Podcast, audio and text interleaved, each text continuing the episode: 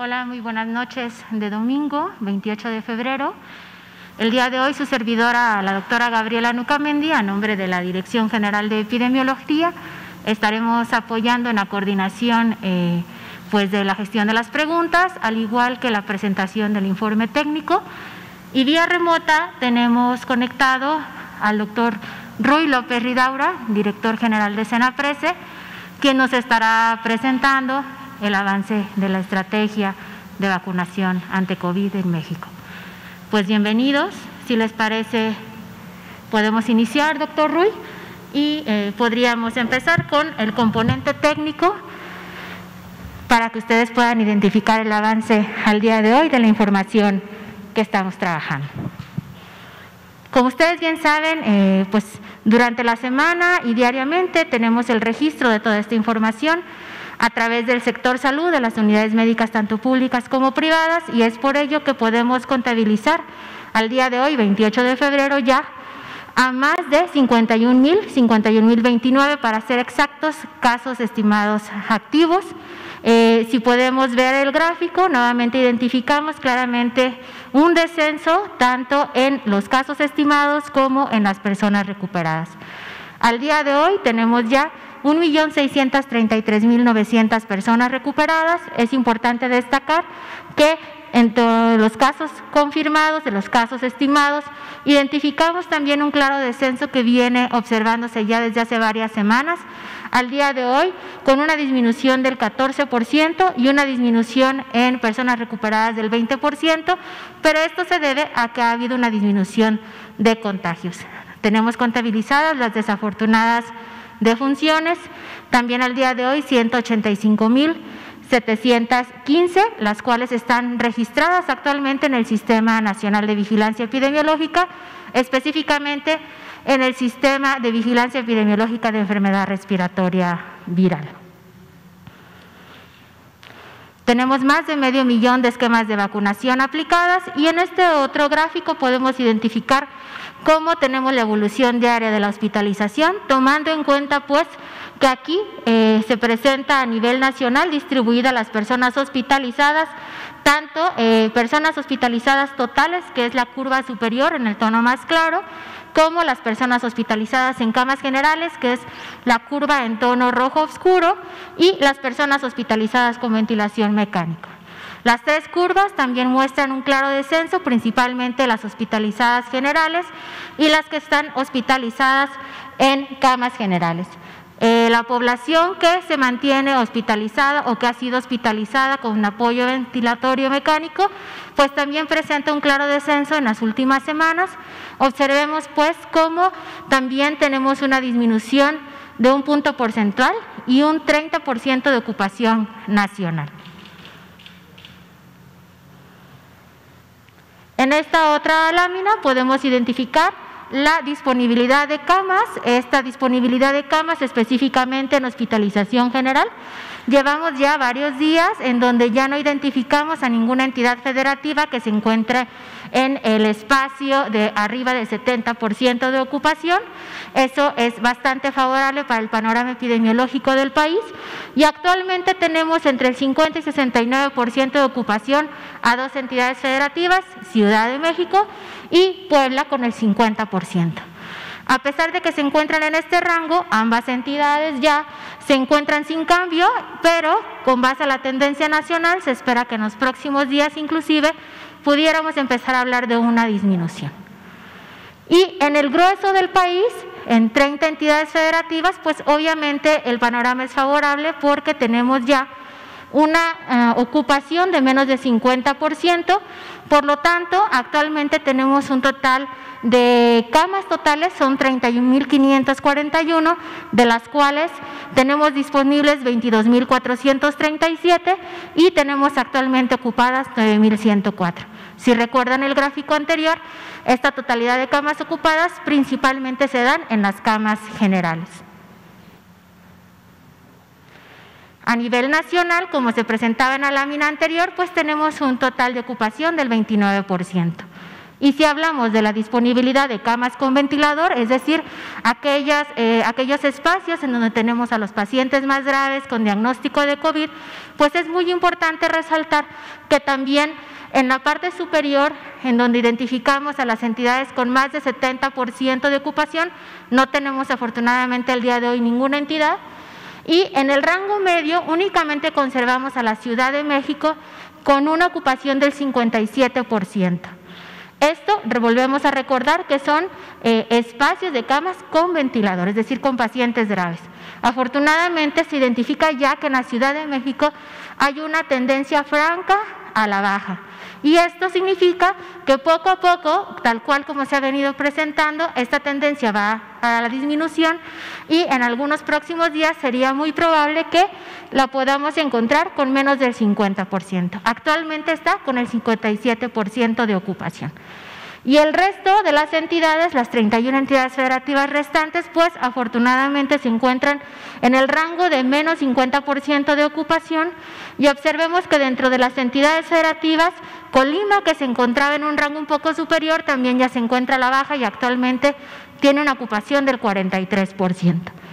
Es identificable que a nivel nacional tenemos cuantificadas el número de camas que eh, cuentan con ventilador mecánico para el apoyo de estas personas. En total son 11.165, de las cuales actualmente tenemos 7.525 disponibles y tenemos ocupadas 3.640.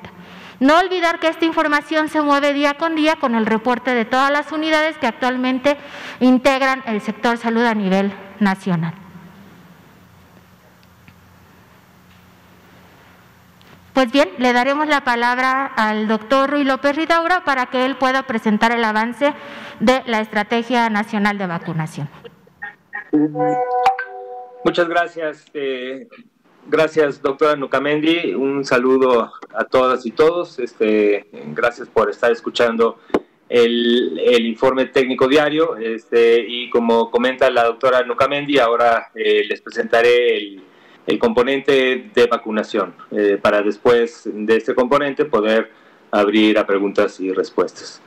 Eh, ya también están ya familiarizados con, la, con las diapositivas. Esta es eh, la diapositiva donde mostramos el, el gráfico de las dosis que están el día de hoy y en el número eh, resaltado de 55.055 son las dosis aplicadas el día de hoy, domingo 28 de febrero.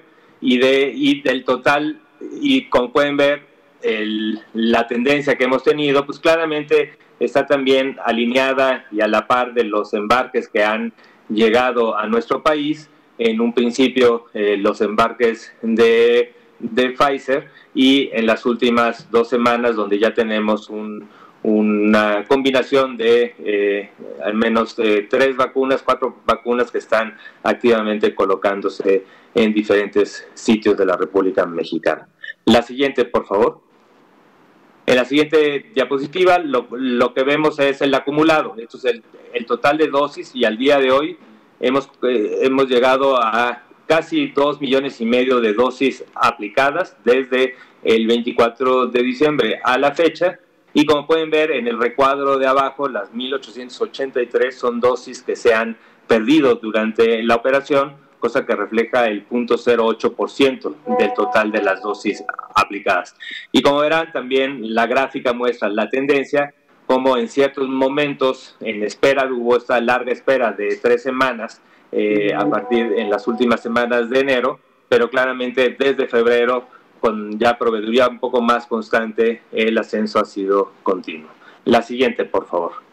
En la siguiente también, también familiarizados ustedes en esta, en esta forma, lo que presentamos es el avance por el, el grupo el que se ha vacunado. Como pueden ver en la, en la parte superior, eh, al día de hoy se han vacunado 753.038 eh, personas del grupo de personal de salud de primera línea y eh, 565.423 de ellos ya tienen el esquema completo de dos dosis y especialmente o únicamente con la vacuna de Pfizer. Y esto quiere decir que llevamos un 75% de avance de la segunda dosis con respecto a la primera y solo comentar que aún activamente se está este, eh, completando las segundas dosis del último embarque y además también eh, se logró expandir a la totalidad del personal de salud de la primera línea. El personal educativo eh, son 17 mil y tenemos ya, ya desde el día de este fin de semana se inició, no se ha registrado aquí un error que cambiaremos en el informe, este, pero al día, pero a la hora, en la en el corte llevamos eh, ya casi 14 mil maestros que han cubierto su segunda dosis y esperemos que el día de mañana o pasado mañana podamos cubrir el 100% de los dobles esquemas para el personal educativo en el estado de Campeche. Y finalmente, en la parte de abajo, reflejamos eh, que al día de hoy ya tenemos más de un millón, un millón ciento diecinueve mil ciento personas adultas mayores que han recibido su primera dosis y aún no eh, ninguna de esas personas que iniciamos en las últimas dos semanas eh, han cumplido en el periodo para una segunda dosis y por lo tanto aún tenemos un avance de cero. La siguiente, por favor. Y también en las, eh, ya también están familiarizados con esta, lo que presentamos es el número total de los eventos asociados o supuestamente atribuibles a la vacunación e inmunización eh, recuerden que esto es un, eh, un, esquema de farmacovigilancia reforzado que tenemos en todo el país eh, y tanto de los eventos adversos que se presentan en la primera media hora de observación, como dice el protocolo de los sitios de vacunación, pero también en los días posteriores, este, aquellas personas que han tenido algún tipo de molestia, la gran mayoría, como, como pueden ver, son, son, son leves, en su gran mayoría, y solamente 57 de esos casos, menos del 1% o aproximadamente el 1%, este, son considerados casos graves. Y como pueden ver, también tenemos la, eh, la notificación aquí del número de eventos adversos por cada una de las eh, tipos de vacuna que ya están eh, colocándose en nuestro país, Pfizer, BioNTech, AstraZeneca, Sinovac y Sputnik V y vemos el número, pero también esto pues claramente refleja el número relativo de las vacunas que se han puesto de cada una de estas eh, marcas. El, porcentaje de SARS, ya considerando todos los casos graves, los casos graves y leves, es menos del 0.5%, como pueden ver. Y también tenemos aquí una descripción eh, general de los, de los, de los casos, eh, en donde pueden ver tanto los casos distribuidos por por sexo, el número más en mujeres que en hombres, 14 eh, aún están hospitalizados en estas entidades federativas y pues la gran mayoría de las entidades han reportado al menos un caso de evento supuestamente asociado o atribuible a vacunación o inmunización. La siguiente, por favor. Solamente para, para recordar, al, eh, momento se han recibido eh, cuatro tipos de, de vacuna y este es el monto de de dosis que hemos recibido hasta el momento. Eh, 3.839.625 dosis. Este, todos estos esquemas, Pfizer, AstraZeneca, Sinovac y Sputnik, son de dos dosis y por lo tanto esto refleja un, un poco más de de un millón y medio de esquemas completos. Eh, la, que más hemos recibido hasta el momento es eh, de la vacuna de Pfizer. También tenemos un embarque programado para la próxima eh, semana. De AstraZeneca hemos recibido las 870 mil que se adquirieron a través del Serum Institute de la India. Sinovac también recibimos ya un millón y Sputnik también recibimos los primeros eh, 200 mil dosis del primer componente y también estamos en espera de recibir el segundo componente y los próximos embarques de Sputnik. Importante eh, terminar ya para, para, para terminar en la última diapositiva, hemos insistido también desde el día de ayer pues lo importante de esperar el turno. Creo que esto es un, y nos gustaría este, seguir insistiendo en este mensaje. Esta es una eh, estrategia nacional, federal, eh, con la colaboración de múltiples eh, instituciones, tanto del gobierno federal y con una colaboración estupenda que hemos tenido con todas las entidades federativas para llevar a cabo el Plan Nacional de Vacunación para COVID-19. una de las limitantes principales en la operación precisamente es la proveeduría. Ha llegado y conforme ha llegado se ha distribuido y se ha, y se ha aplicado en todas las entidades federativas, eh, como pueden ver en los diferentes grupos prioritarios. El grupo prioritario ahora en el que estamos enfocados es la progresión rápida del grupo de adultos mayores que, como también se ha comentado tanto en la política pública como en los documentos que eh, nuestro grupo de expertos nos ha ayudado y nos ha asesorado, claramente el eje prioritario de edad es el que mayor impacto va a tener en mortalidad eh, y es por eso que se ha decidido. Ahora la prioridad son los adultos mayores, sin embargo no, no tenemos suficiente proveeduría para llegar a todos los lugares donde existen los adultos mayores. Estamos avanzando de manera simultánea, equitativa en ambientes rurales, urbanos y también equitativa eh, en todas las entidades federativas de acuerdo a la distribución o a la distribución proporcional de adultos mayores en cada una de las entidades. Pero para que esto funcione, para que funcione en, en, cada uno de los puestos de vacunación, es importante el mensaje de que hay que esperar el turno. Están llegando pronto y llegan las dosis. Eh, en donde ustedes viven, ustedes como personas, eh, en sus de vacunación es mucho más, más fácil y en las próximas semanas estaremos recibiendo y estarán distribuyéndose y pronto llegará al lugar donde viven y se podrán eh, aplicar la vacuna. Si esto lo entendemos, es un acto muy importante que nos ayuda a la operación y por eso el llamado a la población que esperar el turno, estar atentos a la convocatoria para los municipios donde empiezan a llegar las vacunas, acudir ordenadamente. Eh, la utilización también del registro en la plataforma es útil, nos, nos permite eh, una operación mucho más fluida y por eso también invitar a las personas que sigan registrando que no para nuestra operación. Muchas gracias y quedamos atentos a preguntas y respuestas. Muchas gracias, doctor Ruy López Ridaura. Eh, les daremos la palabra entonces a nuestros compañeros eh, periodistas. Adelante, por favor. ¿Qué tal? Este, muy buenas noches, doctor, doctora. Juan Hernández del periódico Basta de Grupo Cantón. Pues la pregunta obligada del día, este, saber sobre el estado de salud del doctor Hugo López Gatel. Es la segunda vez en la semana que se ha manejado un supuesto agravamiento de la salud del doctor eh, queremos saber realmente cuál es el estado de salud y bueno, también de alguna manera, también si esto es cierto, pues también este, confirmarlo, ¿no? Esto, o, en caso también señalarlo, si esto también puede ser una infodemia. Gracias. Gracias. Doctor Ruy, eh, le cedería la palabra para poder dar el estado de salud del doctor Gatel. Adelante.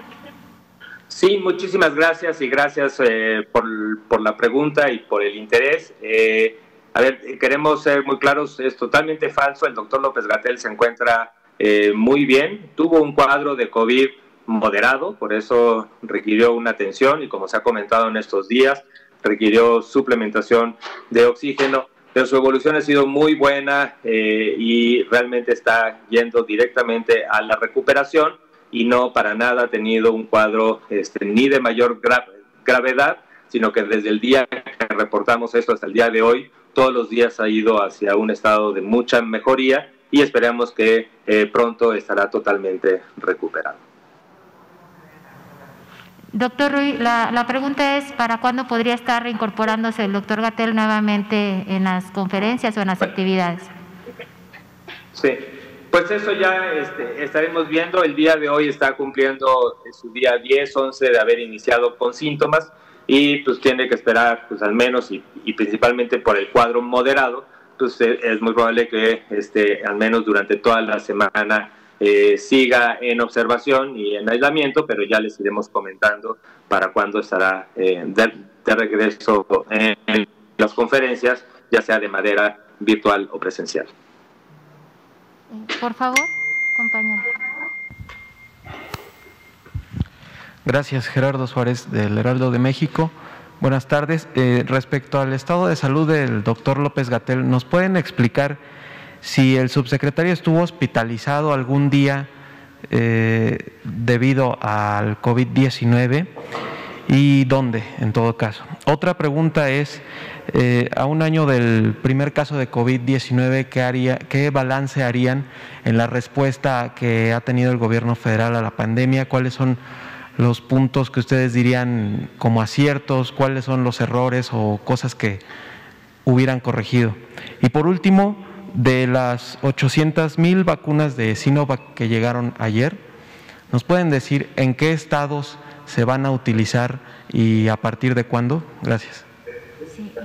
Doctor Ruy, ¿sí pudo escuchar las tres preguntas? Sí, sí, sí, perfectamente. Muchas gracias. A ver, de la, de la primera pregunta, sí, estuvimos viendo que en redes sociales se comentó el, el, lugar donde ha estado hospitalizado el doctor López Gatel. No, no es ningún, este, digo, se ha dicho y y lo vuelvo a insistir, el, el, doctor López Gatel, este, desde el miércoles pasado, en este sentido, cuando se, se conversó con, también con, durante la conferencia vespertina, eh, pues requería un tratamiento en el sentido de un estado de COVID moderado, con ya con requerimiento de oxígeno. Y por eso se consideró, su equipo médico eh, evaluó y evaluó la necesidad de una hospitalización anticipada con un monitoreo y con un este, eh, tratamiento eh, hospitalario, en este esquema que también desde siempre hemos insistido de la necesidad de una búsqueda de atención anticipada, de la posibilidad de tener una también hospitalización anticipada en los casos que lo ameritan,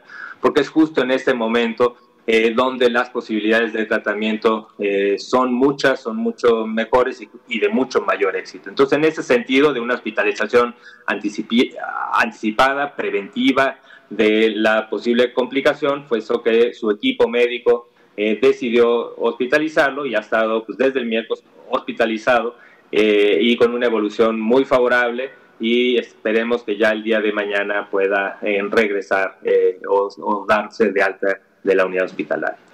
Eh, de la tercera pregunta, eh,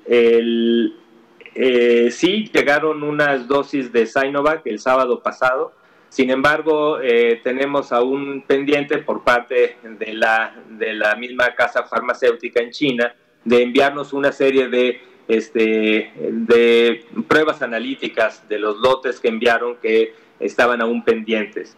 Eh, no se quiso retrasar el embarque, pero ahora está encintado, esperando que eh, se tengan las pruebas analíticas que están por llegar esta semana, en estos días, y una vez que tengamos esto, este lotes se liberarán por parte del COFEPRIS y se podrán distribuir en un plan que ya se había establecido de distribución a las 32 entidades federativas, especialmente enfocada por la facilidad operativa que esta vacuna permite, el poder llegar también este, a las zonas más rurales. Eh, y, así de manera simultánea con los embarques que también tenemos por Pfizer, poder de manera simultánea ir cubriendo tanto áreas rurales como áreas urbanas, pero se distribuirá en las 32 entidades federativas. Y por último, yo creo que la pregunta del balance es una, este, digo, es una pregunta y siempre, todos los días, eh, nos las hemos hecho, tenemos pues, diferentes grupos con los que se ha discutido, tanto internos como externos, y esto es un balance que hemos hecho todos los días. Todos los días tenemos una discusión entre grupos, vemos qué se puede hacer, qué se puede hacer mejor, qué se, puede, qué, se pudo haber hecho, y esto es un balance que lo tenemos continuo. Uno que creo que es muy importante y también este, eh, estaremos, eh, ya estamos trabajando precisamente con el grupo de este gran seminario que organizó el Instituto Nacional de Salud Pública junto con la UNAM, con el Colegio de México y, otras instituciones, donde durante una semana se discutieron pues, todos los temas mm, abarcaron un gran número de temas este, eh, desde este grupo para hacer una reflexión propositiva de diferentes eh, aspectos de respuesta en la pandemia que se pueden eh, mejorar o modificar en los próximos meses. Hemos estado trabajando, se, realizaron eh, mesas de trabajo. Aquí quiero agradecer muchísimo al doctor Juan Rivera y al Instituto Nacional de Salud Pública por lo proactivo en la creación también de estos grupos de, de trabajo y pronto estaremos anunciando pues, qué es el resultado que se obtuvo de ese seminario propositivo y su incorporación a nuevas estrategias en estas, en estas fases subsecuentes, en donde tenemos pues, claramente un descenso importante eh, ya en todas las entidades federativas y pues hay toda una serie de oportunidades y necesidades de modificar, especialmente dirigidas hacia la apertura de las actividades sociales y económicas y en eso estamos enfocados ahora en estos esquemas también junto con la semaforización de poder ir encontrando oportunidades para una apertura pues más pronta. Eso es un poco el esfuerzo en, el que se está trabajando. Creo que en general un año, un año sí siempre es importante para, para reflexionar. Creo que se ha tenido pues, respuestas y que han ido modificándose de acuerdo a la evidencia. ¿no? Es importante y a veces es complejo el, el pensar que, un, que hace un año eh, pues todo lo que hemos aprendido durante, durante este año, las, grandes eh, huecos de información que se tenía, tanto con la biología del virus, eh, pero también con su comportamiento epidemiológico, con el impacto que pudiera tener, había mucha incertidumbre. Pero poco a poco pues, se, ha, tenido mucho más información y eso ha enriquecido en general en todo el mundo y en México eh, las políticas y la respuesta ante, ante la pandemia. Creo que en general se han buscado siempre mejorar las alternativas y así se ha hecho no solamente en la expansión hospitalaria, que ha sido uno de los grandes retos que tuvimos que presentar en esta pandemia, ante un sistema que tenía una gran debilidad en la atención en la infraestructura hospitalaria y en la atención médica en general, no solamente en el segundo nivel y en el tercer nivel, donde había unas grandes deficiencias, sino también en el primer nivel de atención. Y creo que en este tiempo eso fue una prioridad muy importante, el reforzarlo para tener las capacidades de respuesta y de atención para todas las personas. Pero también hubo un gran componente importante de, este, del abordaje epidemiológico, de la búsqueda de la, del rastreo de, de contactos, de la promoción de la salud para modificar y detener las cadenas de transmisión, cada vez con mensajes más directos, más claros, y creo que también ha habido un gran avance y progresión en ese sentido. Y también la estrategia comunitaria, donde también en algún momento eh, se, se, identificó la necesidad de reforzar el abordaje comunitario eh, de COVID, de salir a las calles, estar haciendo rastreos, casa a casa, barridos en las personas, estar buscando los casos, procurando esta hospitalización anticipada, eh, que realmente es lo de mayor impacto, pero también eh, teniendo un mensaje más cercano a las personas para la promoción. Entonces creo que el balance, hemos tenido un aprendizaje muy importante, se han mejorado y se han incorporado mucho eh, componente de lo que se ha aprendido, agradeciendo también a los diferentes grupos que de manera propositiva han planteado estrategias innovadoras que se han ido incorporando y que seguramente eh, tendrán un peso importante en las nuevas estrategias para ir abriendo o teniendo una cada vez una apertura de las actividades sociales y económicas que ya se necesitan cada vez más. Pero bueno, creo que este, durante esta semana pues también iremos comentando este tipo de reflexiones, eh, precisamente eh, con la ayuda de estos grupos de trabajo del Instituto Nacional de Salud Pública y de quienes organizaron este gran seminario. Gracias, doctor. Adelante, por favor.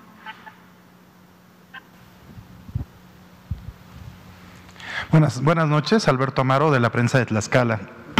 ¿Cree usted que se cumplan los objetivos del gobierno federal para vacunar a las personas adultas en el plazo establecido que estima eh, nuestro presidente?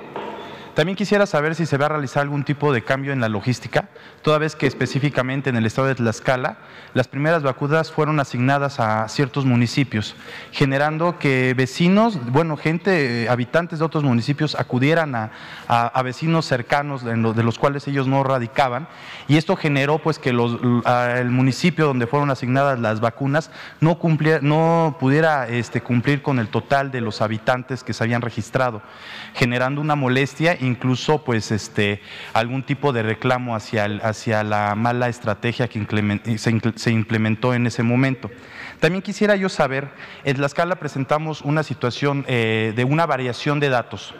Por ejemplo, hoy el gobierno del estado registra 15.933 casos positivos y 2.133 fallecimientos por COVID-19, mientras que los, datos emitidos por el gobierno eh, federal registra 17.156 casos positivos y 2.135 eh, muertes. Quisiéramos saber eh, qué, datos eh, vamos a tomar como registro toda vez que en el Estado nos informan una cosa y bueno, en el gobierno federal los datos establecidos son diferentes. Por último, saber si en la escala ya existen casos de la nueva cepa de COVID-19. Gracias.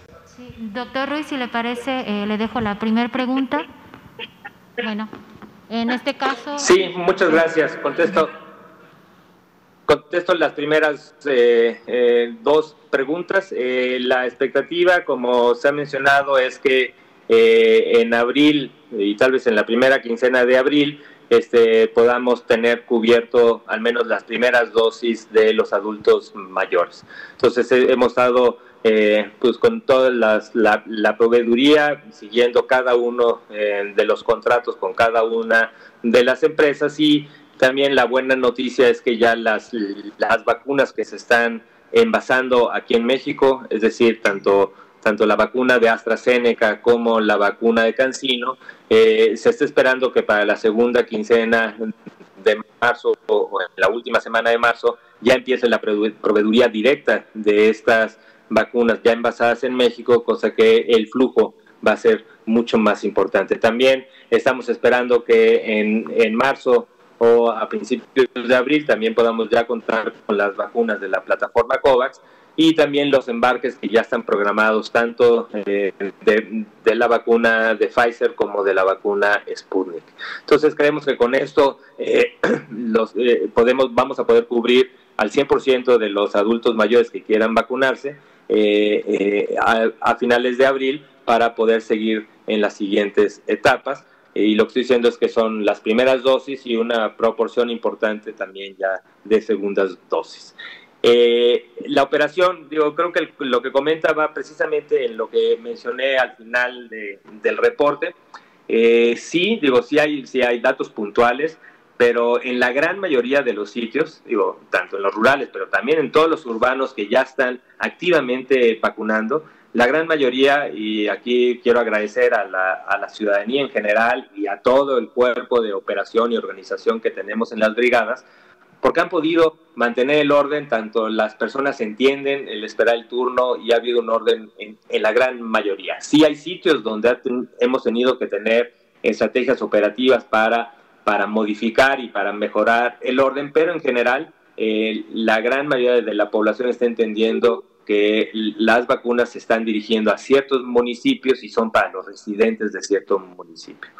Eh, digo, creemos que este es el llamado principal hacia la ciudadanía, esperar el turno, ya llegarán y eh, no, no hay necesidad de ir a los municipios activos, pronto llegará a su municipio y por eso creemos que el llamado ayudará a, mejorar el orden en algunos sitios, en algunos sitios en general, eh, y lo hemos visto aquí en la Ciudad de México, este, hay un gran respeto al orden por, por alcaldías y creemos que eso debe ser la conducta generalizada y estoy seguro que lo es en la gran mayoría de los casos.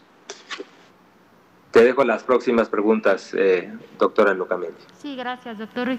Bueno, contestando a la última, eh, actualmente en el estado de Tlaxcala no tenemos identificado una de las nuevas cepas de coronavirus.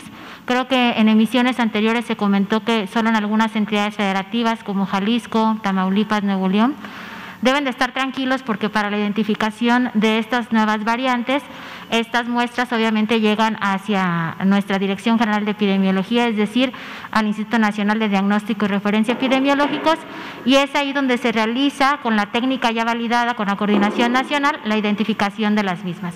Eh, lo comento solo para que eh, se queden con la certeza que si en algún momento en el transcurso de la semana, en los meses posteriores, se identificara alguna cepa no solo en su estado, sino en cualquier otro estado de la República, pues se daría a conocer de forma inmediata porque para nosotros en el área de epidemiología es sumamente importante que eh, las secretarías de salud estatales, que el equipo operativo, pues obviamente estén enterados de esta información para poder captar en un momento dado, si es que así fuera, que hasta el momento no ha ocurrido, pues la identificación de los casos eh, secundarios ¿no? De, del caso eh, identificado. Ahora, en relación a los datos, yo creo que esa es muy buena pregunta. Eh, ¿Por qué? Eh, la notificación o la información que la Secretaría de Salud Federal publica diariamente, ustedes saben que, que, esta información la tenemos publicada tanto en el micrositio de coronavirus de la Secretaría de Salud y también tenemos un espacio destinado a coronavirus dentro de la Dirección General de Epidemiología. Esta información se notifica diariamente a través de la plataforma del Sistema de Vigilancia Epidemiológica de Enfermedades Respiratorias Virales. No solo se notifica COVID, se notifican otras entes dentro del mismo sistema. Pero esta notificación se hace a través de las entidades federativas, es decir, existe una plataforma en línea en tiempo real, en donde el epidemiólogo o el responsable de la unidad médica que tiene la información en sus manos la captura de forma directa con un usuario y contraseña, es decir, nosotros a nivel federal no podemos hacer ningún movimiento de la información que nos notifica el propio Estado. Y esta información se conjunta no solo de la Secretaría de Salud, sino que proviene de las unidades de la Secretaría de Salud, del IMSS, del IMSS Bienestar, de Pemex, Sedena, CEMAR e inclusive privadas. Ahora, respondiendo a su pregunta, ¿por qué existe una variación entre la información que está brindando la entidad federativa y la información que tenemos publicada? Pues muy probablemente se puede deber a dos situaciones. En primera instancia, cuando nosotros hacemos el recuento de los casos dentro del sistema de epidemiología, los ubicamos por entidad de residencia. Si yo, Juanita Pérez, eh, eh, me identifico que vivo en el estado de Tlaxcala y digo que esa es mi entidad de, residencia y presento mi INE, de esa manera quedo clasificada en la plataforma. Y la segunda situación que yo considero que es eh, la más probable es que para que nosotros podamos sacar todos esos productos de información que ustedes identifican en las páginas públicas, realizamos un corte todos los días a las 16 horas. Y muchas veces las entidades federativas realizan cortes posteriores entre las 6 y 8 de la noche. ¿no? Entonces, como les comentaba, como es una plataforma en tiempo real, pues obviamente minuto tras minuto la información puede ir variando porque se siguen capturando los casos que van llegando a las unidades, ya sea de primero, segundo o tercer nivel.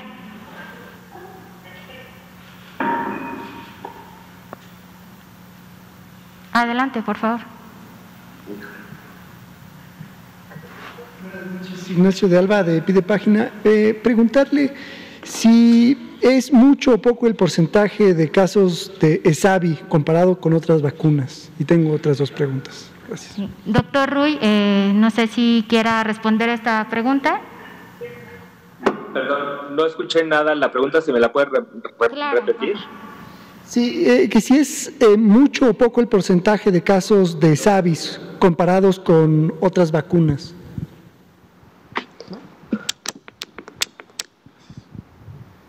Hola, va de nuevo. Este, que si es mucho o poco el porcentaje. Gaby, ¿me lo podrías decir tú? Porque creo que el micrófono sí, doctor. no me sirve. Ajá, la, pregunta es que si la proporción de SAVIS que estamos identificando actualmente, si son consideradas muchas o pocas en comparación de otras vacunas que ya se aplican en el Sistema Nacional de Salud.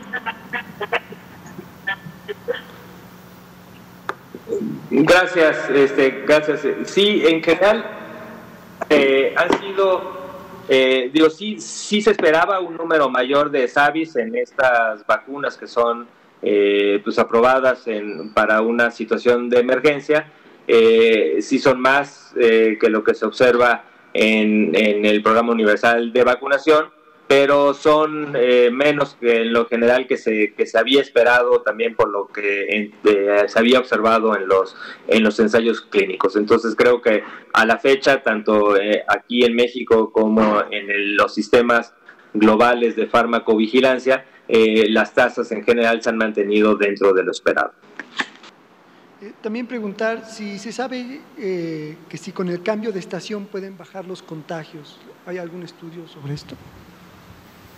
No sé si logró escucharlo, eh, si está el doctor Ruiz todavía por ahí. Si no, ok. esto eh, se ha comportado de una manera diferente a lo que hemos, identificado ya con influenza. En este momento no se tiene la evidencia que el coronavirus pueda presentar un comportamiento similar o estacional.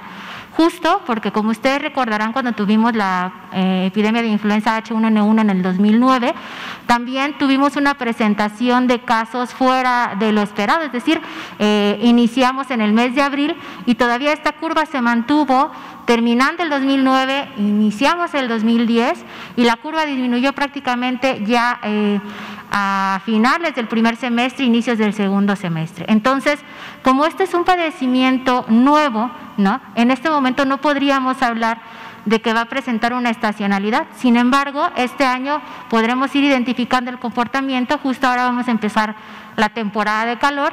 Eh, se empató justo con la disminución de la segunda oleada y pues obviamente necesitamos ir identificando cómo se comporta en los meses de eh, marzo, abril, mayo, para que en un momento dado pudiéramos tener al menos la evidencia que se presenta en México eh, del comportamiento del mismo.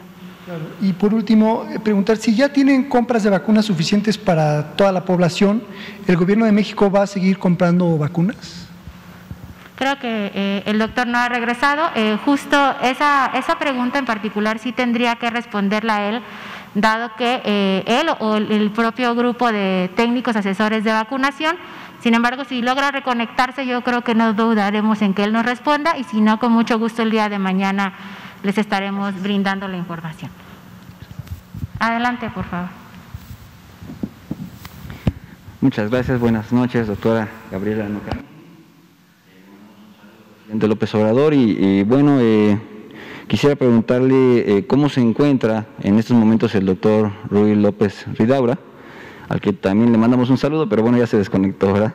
Eh, ¿Cómo se encuentra eh, si, y cuándo lo podríamos tener próximamente? Y también cómo se encuentra el señor Luis Crescencio Sandoval, de la Secretaría de Defensa Nacional, y el señor Rafael Ojeda, el almirante Rafael Ojeda también, si, si fue caso con respecto a la última pregunta que le había hecho hace unos, hace unos días, si fue este recontagio que parece que ya le dio por segunda vez coronavirus, si fuera contagio o no, eh, que nos pueden informar al respecto. Y este, bueno, y tengo otra segunda pregunta.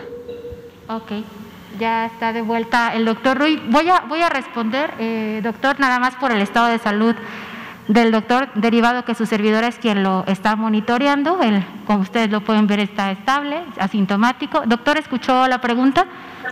Sí, sí, ah, sí. Muy bien.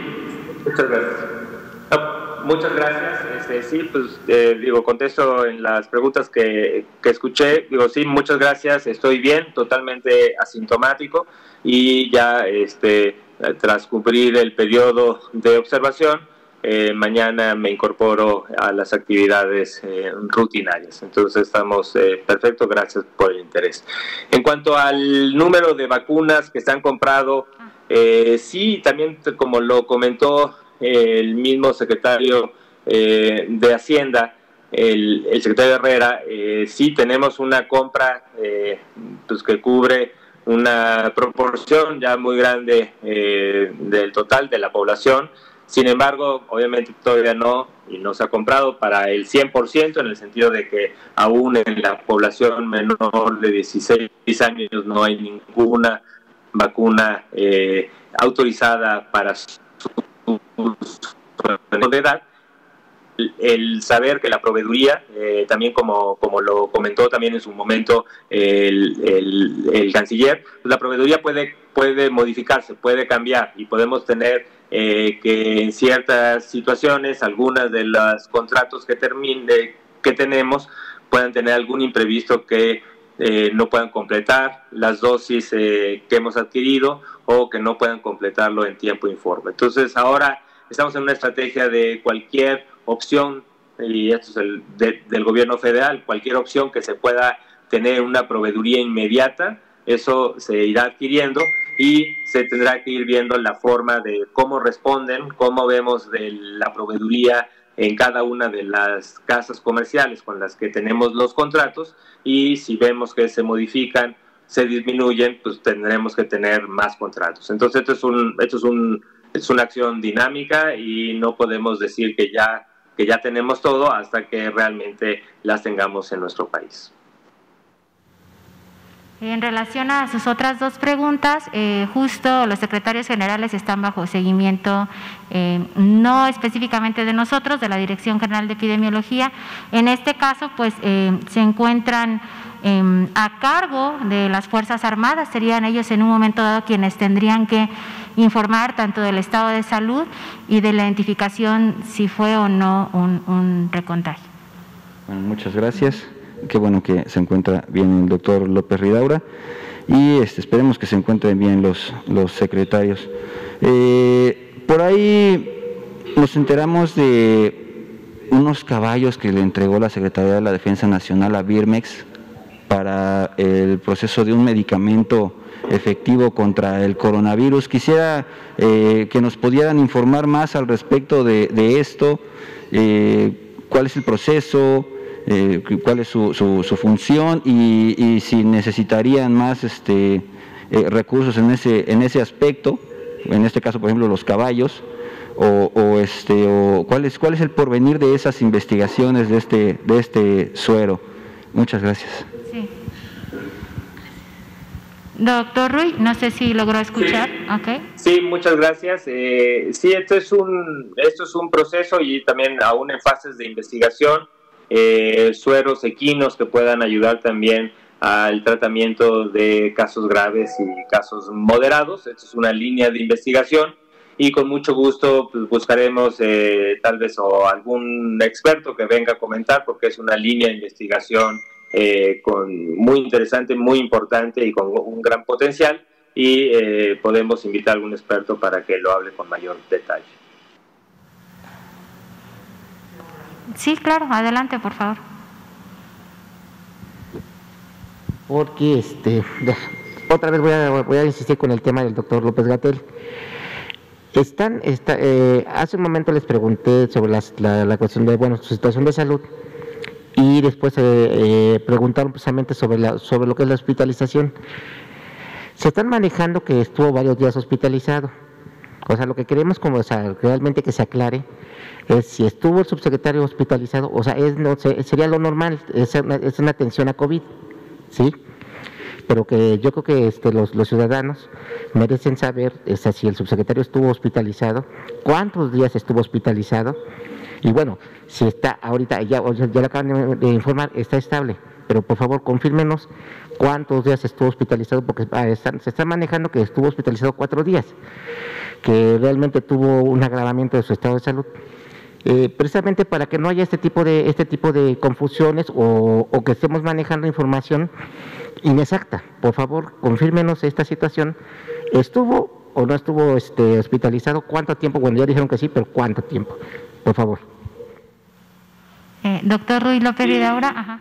Sí, muchas gracias. Este, y confirmamos, está hospitalizado, aún sigue hospitalizado y desde el miércoles ha estado hospitalizado. Entonces, esto este, también lo comenté con, con el doctor López Gatel, con el que pues, he hablado todos los días está muy bien, de muy buen ánimo y estamos en espera de que se pueda egresar muy probablemente el día de mañana o el día de pasado mañana. Está, pero está evolucionando muy bien en este protocolo de hospitalización anticipada, de tratamiento temprano y, este, y con una gran respuesta. Adelante, por favor.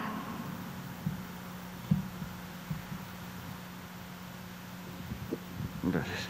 Eh, el IMSS eh, reportó que 251 residentes eh, podían, podían integrarse al, ámbito laboral de, la, de la institución. esto me parece un, este, muy, muy, buen, muy buen proyecto, muy buena noticia. 251 residentes. Quisiera saber si este planteamiento va a estar fijo eh, ¿son 251 residentes o eh, van a ser más? Eh, y pues de ahí vienen varias preguntas, ¿por qué no se habían este, llevado a cabo ese planteamiento anteriormente? vemos que son residentes también de, otros, de otros países, no, no habrán más mexicanos o, este, o cuál, cuál sería el, el planteamiento a futuro respecto a esta a esta nueva metodología de que se les dé este trabajo en, la institución de salud a, estos residentes que ya trabajaron con el, con el COVID durante esta temporada. Muchas gracias. Doctor Ruy, no sé si quiera mencionar. Muchas gracias. Sí, este, digo, sí, en efecto, ha habido, digo, tanto de eh, durante toda la pandemia, en general en especialidades críticas, eh, como, como intensivistas o, eh, neumólogos, o digo, las especialidades que de mayor especialidad y que eran los coordinadores de los equipos médicos en este equipo que también ha funcionado muy bien, de un equipo de, de cascada, donde tenemos a un intensivista que coordina eh, grupos grandes para la atención simultánea de pacientes en estado crítico. Y desde el principio se hubo, hubo necesidad de ir adelantando la incorporación, eh, aún en un en un, eh, en un estatus de de temporalidad y de eventualidad para que estos residentes de, los últimos años se fueran incorporando activamente en este periodo de la pandemia. En efecto, este, digo, además de la, se está haciendo el esfuerzo para su incorporación temprana. En tanto, y el IMSS está haciendo un gran esfuerzo, hizo un llamado también para, para incrementar su, su número de plazas y poder eh, incorporar a un grupo importante de personal de salud en el IMSS que tiene contratos eh, todavía eventuales, pero durante mucho tiempo que se han ido incorporando y también se dio, se, se, dio la oportunidad de incorporar residentes en este grupo de trabajo para empezar en su trayectoria ya como profesionales eh, con base. Y es un proceso que va a tomar tiempo, pero con mucho gusto eh, específicamente el número y, el, cómo se realizó, pues le pediremos también eh, al maestro Zorro, Robledo que lo pueda comentar, posiblemente en el pulso de la salud. Gracias. esto es particularmente del IMSS, nada más que no hay que olvidar que eh, ayer lo comentaba el doctor Zaragoza, año con año egresan un número importante de médicos residentes, obviamente convirtiéndose ya en especialistas o subespecialistas y se reincorporan a la plantilla laboral eh, pues de todo el sector, tanto en el ámbito público como privado. Eh, pues sí vale la pena nuevamente hacer un reconocimiento, dado que esto se ha implementado a lo largo de muchos años y son una fortaleza muy importante para la atención no solo de COVID, sino de todos los padecimientos que se presentan día con día, tanto en unidades de primer nivel hay que destacar que en unidades en zona rural, porque ellos también acuden a estas áreas a realizar su servicio social y obviamente a las unidades de alta especialidad de institutos nacionales. Y bueno, nada más eh, resaltar, si tienen alguna otra duda, justo quería comentar al compañero de Tlaxcala que ya verificando con el equipo técnico, el corte de información que tenemos actualmente de nuestro sistema de vigilancia es a las 9 de la mañana, entonces con esto inclusive la variación podría ser de los datos aún mayor si es que en la entidad federativa hicieran un corte vespertino. Pero adelante con su pregunta. Gracias. Digo, la variación es de más de mil personas, entonces sí nos, nos queda un poquito de dudas. Pero bueno, otra pregunta. El día de mañana las escuelas particulares volverán a actividades presenciales. Saber si eso está ya autorizado por parte del gobierno federal. Gracias. Ridaura, ¿podría apoyarnos con esta pregunta, por favor? Sí, gracias. Eh, no, desde el punto de vista de la Secretaría de Salud, este, eh, seguimos con la recomendación de solamente en el caso de las entidades en color verde puedan ir abriendo en pleno las actividades educativas. Eh, pero como también yo mismo comenté la última vez que estuve en esta conferencia vespertina, estamos en una mesa de trabajo activa para ver la oportunidad de poder eh, tener protocolos que se puedan seguir con mayor exactitud en las escuelas y eh, buscar la opción de tener una apertura aún más temprana de lo que definimos en un inicio, que sigue siendo vigente, que desde la Secretaría de Salud la recomendación es que se inicie en cuando las entidades entren en el semáforo verde. Eh, pero esto puede cambiar, estamos en, discusión con los grupos técnicos y por lo tanto, pero no, pero no para el, empezando el primero de marzo y pues ya será también tarea eh, de la Secretaría de Educación Pública el poder transmitir esto a todo el sector, tanto en el ámbito privado como en el ámbito público. Adelante, por favor. Gracias. Solamente un complemento a la pregunta que hice de los médicos residentes. Dado que no puedo este, accesar todavía a las conferencias matutinas, quisiera ah, establecer algunas preguntas y las pudieran resolver para cuando estén en el, punto, en el pulso de la salud. Eh, que me llegaron las preguntas, por ejemplo, eh, eh, ¿cuántos serían en total? Que ya, lo había, que ya lo había preguntado. ¿Cuánto se beneficiaría el sistema de salud con este proyecto? ¿Qué alcance tendría? si aceptarían este, más médicos residentes o no involucrados a la pandemia, en dónde estaban esos médicos residentes, en dónde trabajaban los, los hospitales este, específicos o, los diferentes estados, para saber más o menos cuántos salieron de cada, de cada, de cada estado. Eh, eh, qué sueldos y puestos tendrían y eh, sería un planteamiento este, recurrente ya, ya, ya fijo, ya para, ya para futuro. Esas serían este, las, las preguntas. Muchas gracias. Sí. Muchísimas gracias. Eh, son importantes y sí, pues le pediría a ver si nos las hacen llegar para poderlo conversar. Creo que esto es una estrategia que también, como se ha dicho también desde un inicio antes de antes de la pandemia, pero uno de los ejes importantes en la, en la transformación en, el sector salud es la necesidad de eh, cubrir esta gran brecha de, personal de salud que tenemos de más de 200 mil. Y tanto la, el INSABI está haciendo un esfuerzo muy importante como también todas las instituciones federales, incluido el IMSS, y por eso este esfuerzo reciente del IMSS creo que se enmarca en, este, en esta gran tarea, en esta gran necesidad, en esta gran urgencia, y eh, con mucho gusto eh, podemos comunicar las preguntas específicas para que se informen, ya sea en el pulso de la salud o también podemos invitar a, a algún colega del IMSS a que en la vespertina pueda presentarlo. Gracias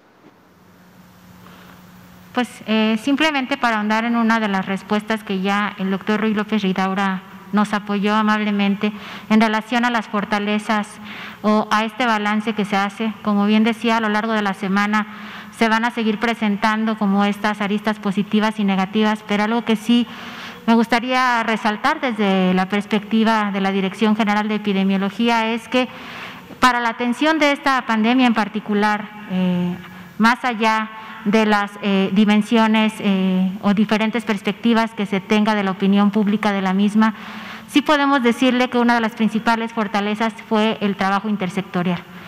Es decir, no solo trabajó ni ha trabajado solo la Secretaría de Salud, ha trabajado hombro a hombro con las diferentes instituciones que ustedes ya conocen, con todo el sector, con el ámbito privado, con los investigadores, con la Red Nacional de Laboratorios de Salud Pública, con los epidemiólogos de todas las entidades federativas y los servicios estatales de salud. ¿Y por qué no decirlo? El Sistema Nacional de Salud mexicano es realmente fuerte, tan fuerte que tiene a todo el personal de salud de primera línea, trabajando día con día, de lunes a domingo, 24 eh, horas al día, con todos los turnos abiertos y a pesar del incremento de casos en las diferentes oleadas que hemos tenido, pues creo que se ha demostrado que el nivel operativo es fuerte y que el nivel gerencial también eh, lo es, dado que día con día pues presenta los datos en esta conferencia, publicamos la información. Este año en particular México se vio galardonado también eh, porque eh, presentó datos transparentes de la pandemia, de los casos, tanto los casos y las defunciones son completamente públicos y creo que eh, es digno, es digno de reconocerse porque detrás de todo ese trabajo hay una cantidad muy importante de personas que día con día trabajan 24/7 los 365 días del año. Si no hay más preguntas, eh, pues agradecemos a todos los presentes. Gracias, doctor Ruiz López Ridaura, por habernos acompañado eh, vía remota y gracias a todos los que se encuentran presentes y están observando esta conferencia. Que tengan muy buenas noches de domingo. Muchas gracias. Buen inicio de semana. Gracias, gracias.